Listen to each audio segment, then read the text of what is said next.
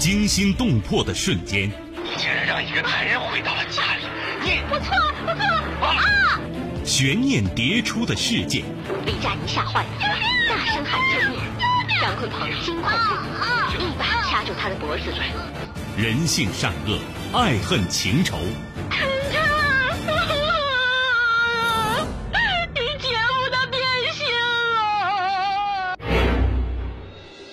谁是你今生难忘的人？谁没有今生难忘的事？难忘今生，淮南带您看尽世间百态。今生难忘，声音魅力，品味人情冷暖。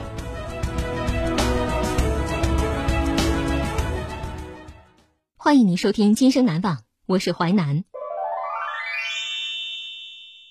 世界回顾，时间。二零零四年，地点上海，人物宋云、程志、顾月，事件丈夫的情人竟然是嫂子。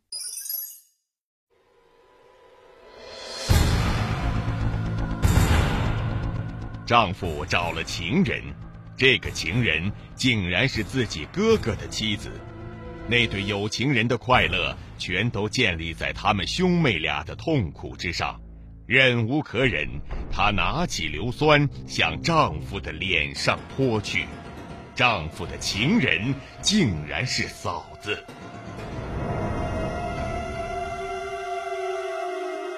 贫贱夫妻苦也甜。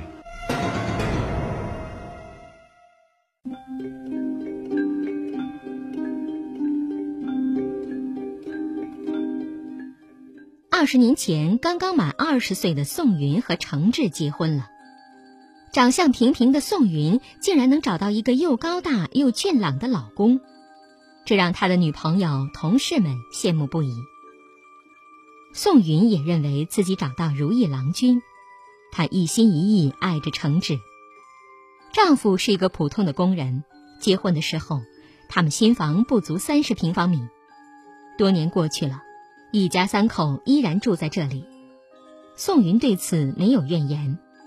父母住的房子比自己家的还要小，不也把他们兄妹几个一起养大了吗？但住房小确实给生活带来不便。女儿从小和父母睡一张床，房间里摆两张床太挤了。女儿慢慢长大，宋云就和女儿一个被窝，让程志睡另外一个被窝。孩子们经常比他们早睡，程志兴致来了，会拉了宋云的被子，嬉皮笑脸的说一句：“哎哎，睡过来。”但每次宋云都怕把孩子吵醒，为此程志常常生气。哎，我说你是不是有什么病啊？怎么硬邦邦的，就跟块木头似的？后来他们把过夫妻生活挪到白天，但夫妻俩是双职工，早出晚归。女儿吃过早饭上学，宋云也要立刻收拾东西上班。下午女儿放学回家，宋云还在挤公交车，一心赶回家做饭呢。他们只能找一些空档，迅速做完夫妻必须的功课。孩子去补课，孩子去外婆家，这种偷偷摸摸的状态，让两个人产生莫名的兴奋感，夫妻感情更融洽了。但宋云做梦没想到。甜蜜温馨的生活竟然走到尽头。程志对偷的爱好扩散出家门，瞒着他在外面有了女人，这个女人竟然是自己的亲嫂子顾月。哥哥第一次带顾月上门，早在一年前就已经成为宋家女婿的程志也在，他忙里忙外招呼顾月，显得非常热情。那天晚上回到自己家，他便若有所思地问宋云：“哎，你说你哥怎么能有这么好的运气啊？要长相没长相，要能耐也不见得有多少。你说，竟然能找到这么好看的女人？”宋云听过之后，狠狠给了程志一拳，他转身反倒抱住了他。也许早在这个时候，程志就对顾月动了心思。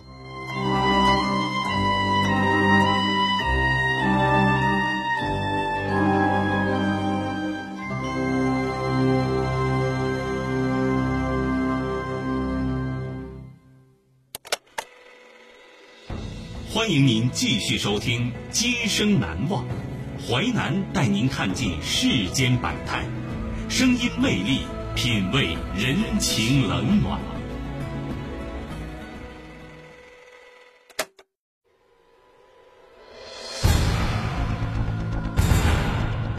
丈夫找了情人，这个情人竟然是自己哥哥的妻子。那对有情人的快乐，全都建立在他们兄妹俩的痛苦之上。忍无可忍，她拿起硫酸向丈夫的脸上泼去。丈夫的情人竟然是嫂子。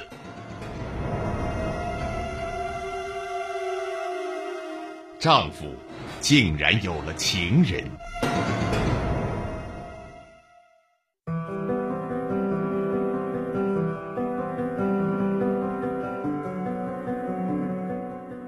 宋云和哥哥住的并不远，两家隔了几站路。平时兄妹俩不怎么走动，只是每逢过年过节，两家人一定要在母亲家团聚。程志和顾月都喜欢打麻将，每次总是他们陪母亲搓几圈儿。吃饭的时候，两个人也常常凑在一起，很亲密的样子。这在宋云眼里总有些不舒服，但毕竟是一家人，他也没有往多处想。但女人的敏感是与生俱来的。随着时间的推移，程志在家越来越不对劲，总一副心不在焉的样子。同宋云过夫妻生活次数越来越少，可夫妻间吵架却越来越多。小家里的温馨生活早已经成为过去。像所有善良的妻子一样，宋云首先想到的是自己有什么地方做的不够好。但是他越想办法讨程志欢心，他越看他不顺眼。后来索性一有空就往外跑，常常彻夜不归。问他去哪儿了，他都推说打麻将去了。直到有一天，大哥忧心忡忡的来找宋云，几句寒暄下来，大哥一副欲言又止的样子。他今天是怎么了？大哥终于问：“我问你，你老公最近有没有什么反常？”宋云惊讶地说：“你怎么知道的？别管我是怎么知道的。你觉得他和我老婆关系好吗？”宋云的心突然往下一沉，程志和顾月聚在一起有说有笑的场景突然闪现出来。他们看到宋云疑惑的模样，大哥叹了一口气：“哎，出问题了。”他吞吞吐吐告诉宋云。顾月和程志有奸情，宋云整个人都懵了，她几乎不敢相信自己的耳朵。一个是她老公，一个是亲嫂子，竟然会发生这样的事。晚上，程志回到家中，宋云劈头就问：“你是不是勾搭上顾月了？”程志一愣，反而镇定地说：“你瞎说什么呢？我怎么会是那种人呢？”第二天，哥哥告诉宋云一个毁灭性消息：昨晚他在家大发雷霆，顾月什么都承认了。他居然还说和你老公谁也离不开谁，离婚是迟早的事儿。妹妹，你把你自家老公看得严实一点。那天刚好周五，女儿放学回家，宋云让她去外婆家睡，说有事儿想和爸爸商量。女儿蹦蹦跳跳去外婆家了。他没想到父母是要摊牌。程志这次没有否认，他说第一次看见顾月就觉得他是他理想中的伴侣，以前没有往那方面想，但现在不一样了。什么不一样了？宋云几乎怒吼着问，他却嬉皮笑脸的说：“反正我看上他，他也中意我，我们就真心相爱了。”宋云和哥哥碰了几次头，谈的都是这件事儿。可无论宋云哭也好，闹也好，威胁也好，逼迫也好，程志就是不和顾月分手。他们隔三差五约会、私通，全然不把他们各自合法伴侣宋云兄妹放在眼里。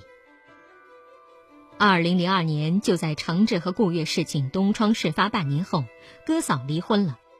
得知这个消息。宋云心里一凉，事实证明宋云预感是对的，程志也要提出离婚。他说：“顾月为了我离婚，我不能让他一个人孤零零的过日子，咱俩也离了吧。听了这样的话，宋云肺都气炸了，把杯子风一般的砸向程志。他一个人过日子你心疼，你就要让我一个人过日子？你再说离婚，我就死给你看！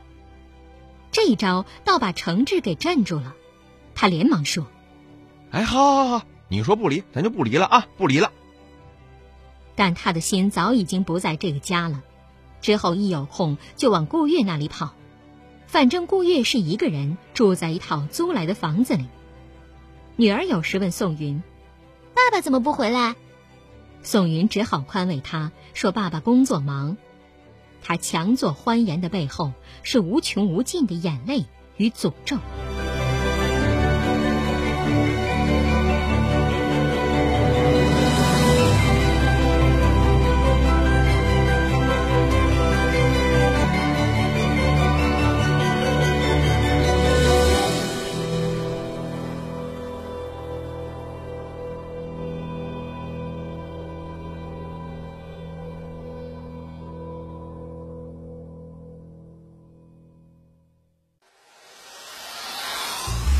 精彩的故事结构，新锐的声音制作，在纷繁复杂的真相与假象中，淮南用魅力声音解读世间百态，品味人情冷暖。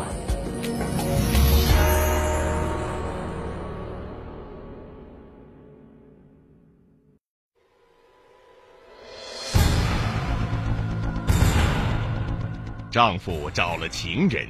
这个情人竟然是自己哥哥的妻子，那对有情人的快乐全都建立在他们兄妹俩的痛苦之上，忍无可忍，她拿起硫酸向丈夫的脸上泼去，丈夫的情人竟然是嫂子，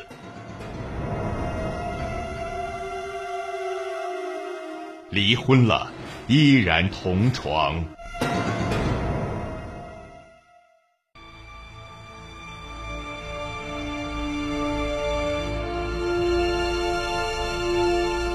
二零零四年初，宋云因为厂里效益不好下岗了，一家三口靠着程志两千元不到的工资维系着，原本不很宽裕的生活一下显得更紧张。正当宋云成天为生计发愁时，程志又提出离婚。这回宋云真正伤透了心，这个男人难道没有一点责任心和爱心吗？在这个时候离婚，他难道想眼睁睁看着他们娘俩？揭不开锅吗？程志这次是铁了心了，他理由很充分。我已经答应过人家，我只要一纸离婚书，房子还有家里的几万块钱存款都给你，孩子也由你抚养。当然了，你现在没有工作，我也不能见死不救。我每个月给你六百块钱生活费，加上政府给你的生活保证金，也够用了。很明显，他有一个自由身。为了能够和顾月名正言顺的待在一起，从这天起，程志整天存心要气他一样，说着他和顾月感情深厚，说他对宋云只有亲情，没有任何爱情。如果宋云为他好，就放他一条生路，让他下半辈子过自己想要的生活；如果不离婚，他也不会安心的和他过日子的。总之一句话，他这个婚呐是离定了。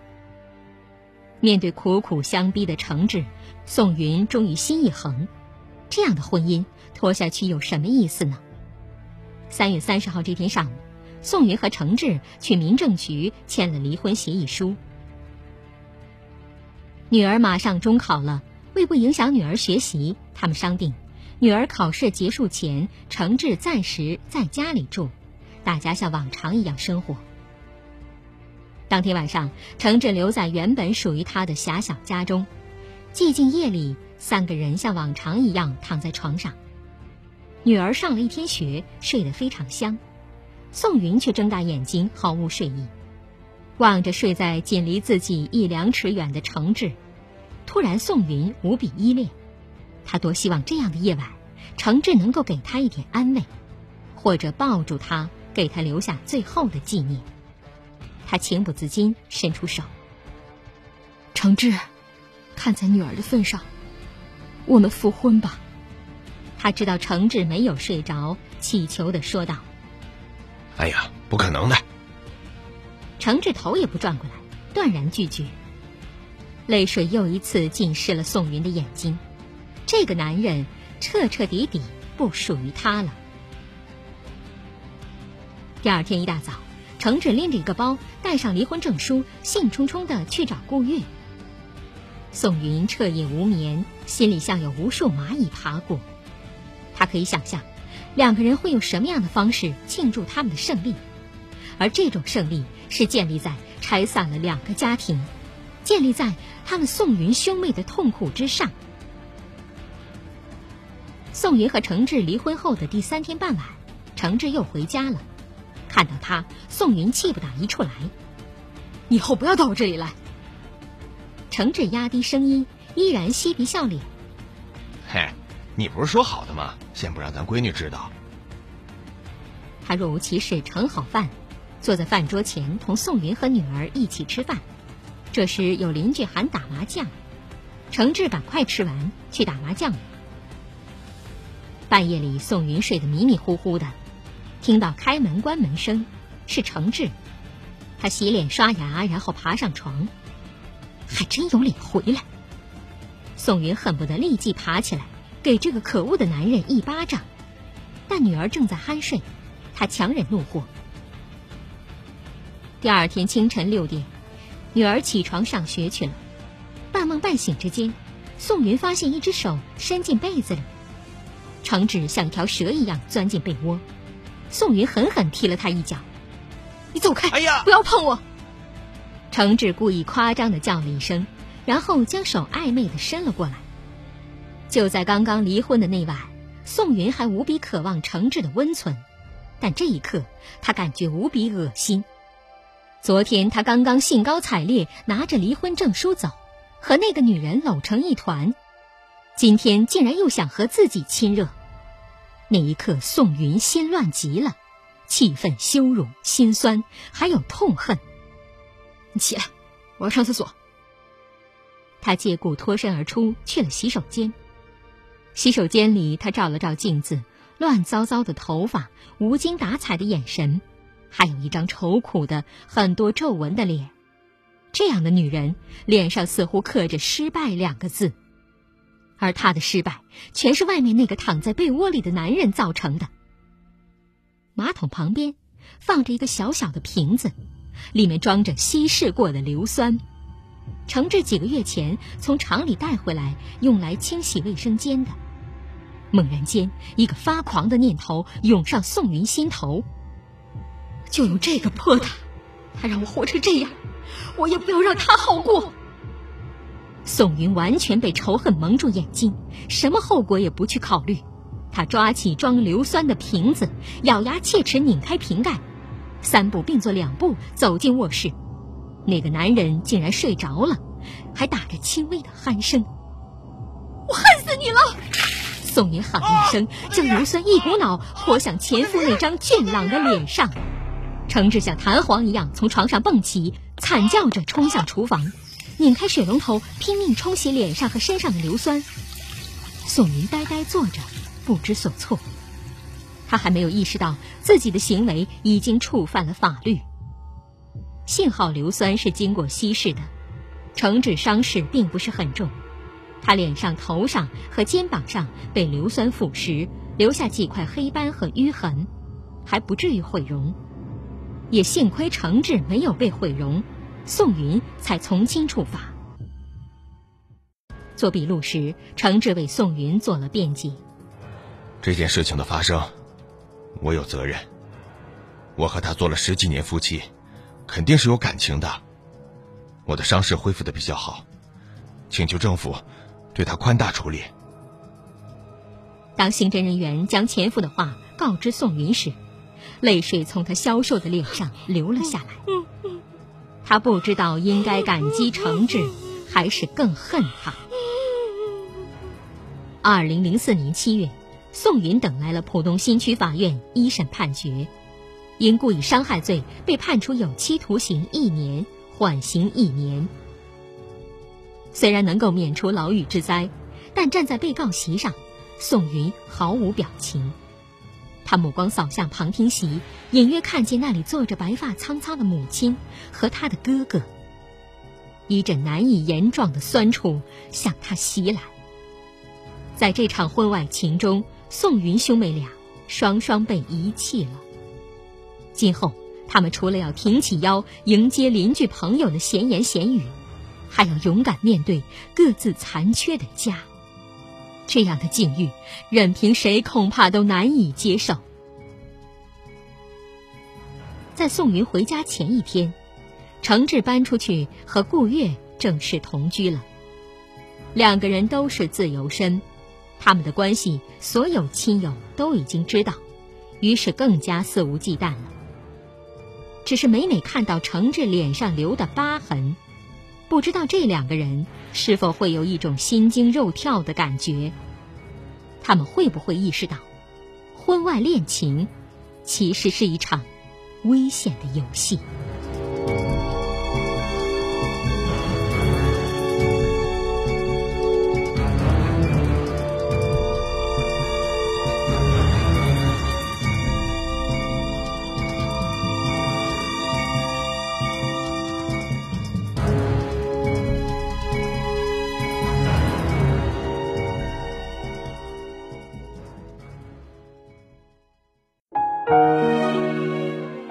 今生难忘启示录，放情者危，劫狱者安。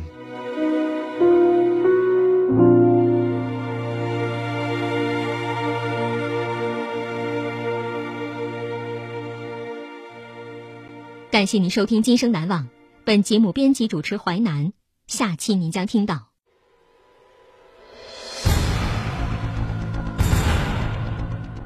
一个负气离家出走的美少妇，一个酒后驾车的司机，原本是陌生的两个人，在一个寒冷的深夜相遇。美少妇深夜离家出走的遭遇，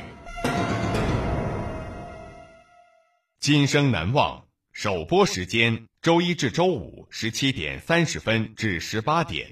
重播时间：周一至周五二十三点至二十三点三十分。本节目可以在吉林广播网、蜻蜓 FM 在线点播收听。